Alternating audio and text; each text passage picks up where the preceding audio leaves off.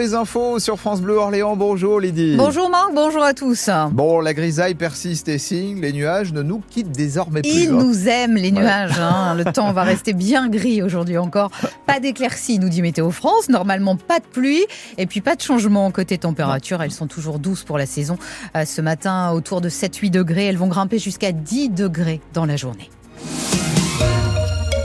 Et Lydie, un centre de rétention administrative ouvre aujourd'hui dans le Loiret. Il n'y en avait pas jusqu'ici dans notre région Centre-Val de Loire. Ce centre installé à Olivet va accueillir des étrangers qui sont en situation irrégulière sur le sol français. Christophe Dupuis. Un centre de rétention administrative, un CRA, c'est avant tout un lieu de privation de liberté. Ce n'est pas une prison, mais cela reste un lieu d'enfermement. Ils ont été institutionnalisés par une loi sous le premier gouvernement de François Mitterrand en octobre 81. Dans ces centres sont regroupés les étrangers sous le coup d'une mesure d'éloignement, soit par une mesure d'OQTF, une obligation de quitter le territoire français, avec obligation de quitter la France par ses propres moyens dans un délai de 30 jours, soit, pour les cas les plus graves, par une mesure d'expulsion avec effet immédiat et un renvoi si nécessaire, mais de manière très encadrée par la force du ressortissant dans son pays d'origine. Les crânes ne sont pas surveillés par du personnel pénitentiaire, mais par des policiers de la PAF, la police de l'air aux frontières. Le CRA d'Olivet a une capacité maximale de 90 places. Les personnes retenues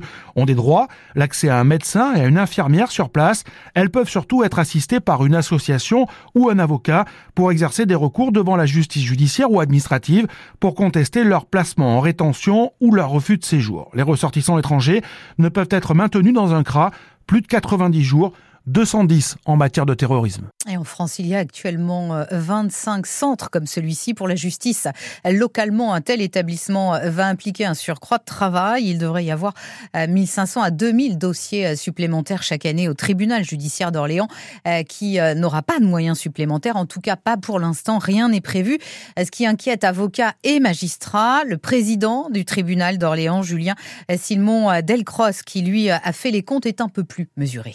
La question, c'est de savoir euh, l'importance que ce contentieux va prendre, qui est une privation de liberté et qui nous oblige à tenir euh, vraisemblablement assez rapidement, en tout cas à partir du mois de mars, une audience quotidienne.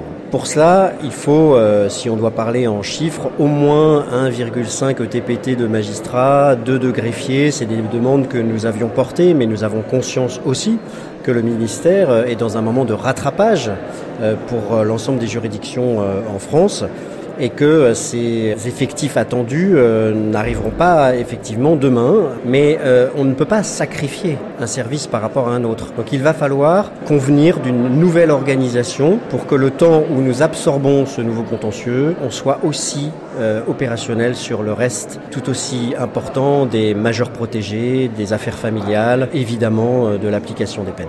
Et on va reparler hein, de l'ouverture de ce centre de rétention administrative à partir de 8h15 avec Mathieu Schlesinger, le maire d'Olivet, sera notre invité ici en direct. La cour d'assises du Loiret juge à partir d'aujourd'hui une affaire de maltraitance sur enfants. En janvier 2021, la mort d'un petit garçon de 5 ans, il avait euh, succombé à des violences répétées.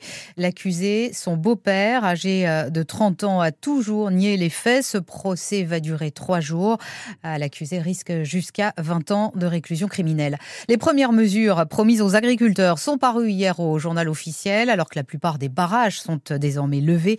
Le premier décret porte sur le gasoil. Il va permettre aux exploitants agricoles de demander dès ce mois-ci une avance de 50% sur le remboursement partiel de l'impôt sur les produits énergétiques. Et puis le deuxième décret concerne cette fois les indemnisations aux éleveurs bovins dont les animaux ont été touchés par la maladie hémorragique épisodique. Leurs frais vétérinaires dorénavant seront pris en charge à 90%. Dans le Loiret, à Chessy, les amoureux de la vigne cherchent des bénévoles. Un groupe de passionnés, Marc, qui entretient et qui fait vivre les derniers rangs de vignes sur cette commune de la métropole. Ils sont 90 bénévoles.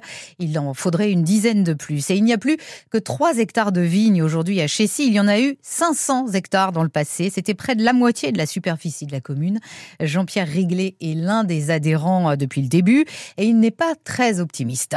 Je pense qu'effectivement ça disparaîtra, comme euh, ça a disparu dans les autres communes. Il ne faut pas se faire d'illusions, on évoluera. C'est pour ça qu'on essaye de maintenir la vigne, mais les membres sont vieillissants. On ne retrouve pas le même intérêt par rapport au vignoble ou à la vigne chez les jeunes générations parce que nous avons Chessy a grandi de, de 2500 habitants à 8000 maintenant. On a maintenant des néo-ruraux qui sont moins intéressés. Ils ont construit leur maison sur X parcelles de vignes, mais il n'y a plus de lien avec le terroir. Donc par conséquent, nous, nous sommes peut-être les derniers survivants de l'activité viticole. C'est l'histoire, mais l'histoire, elle évolue. Changement d'attitude, changement de génération, mais je ne leur en veux pas. Nous, on est peut-être les derniers survivants, peut-être. On verra bien, on espère. Si vous voulez rejoindre hein, cette association chez Si, les Amis de la Vigne, les coordonnées euh, sont euh, sur le site de la mairie. Teddy Riner est en forme. Neuf mois après son onzième titre de champion du monde, il a remporté euh, hier le Paris Grand Slam à Paris, considéré comme l'un des meilleurs tournois mondiaux. Le colosse guadeloupéen de 34 ans a donc envoyé un sérieux message à ses adversaires avant, bien sûr, les JO. Maintenant, il faut rester les pieds sur terre, faire un état des lieux. Il manque des choses. C'est bien. Je ne vais pas dire que c'est pas bien, c'est bien. Il reste six mois.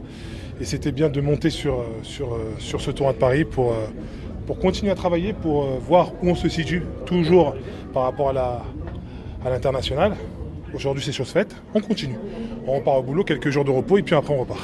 Là, il me reste six mois pour bosser euh, mon judo, pour bosser des tactiques euh, contre certains que j'ai pris aujourd'hui, d'autres que j'ai pas eu la chance de prendre, mais peut-être que je les prendrai sur la prochaine compétition. Voilà, aujourd'hui c'est de la préparation, c'est pas le principal.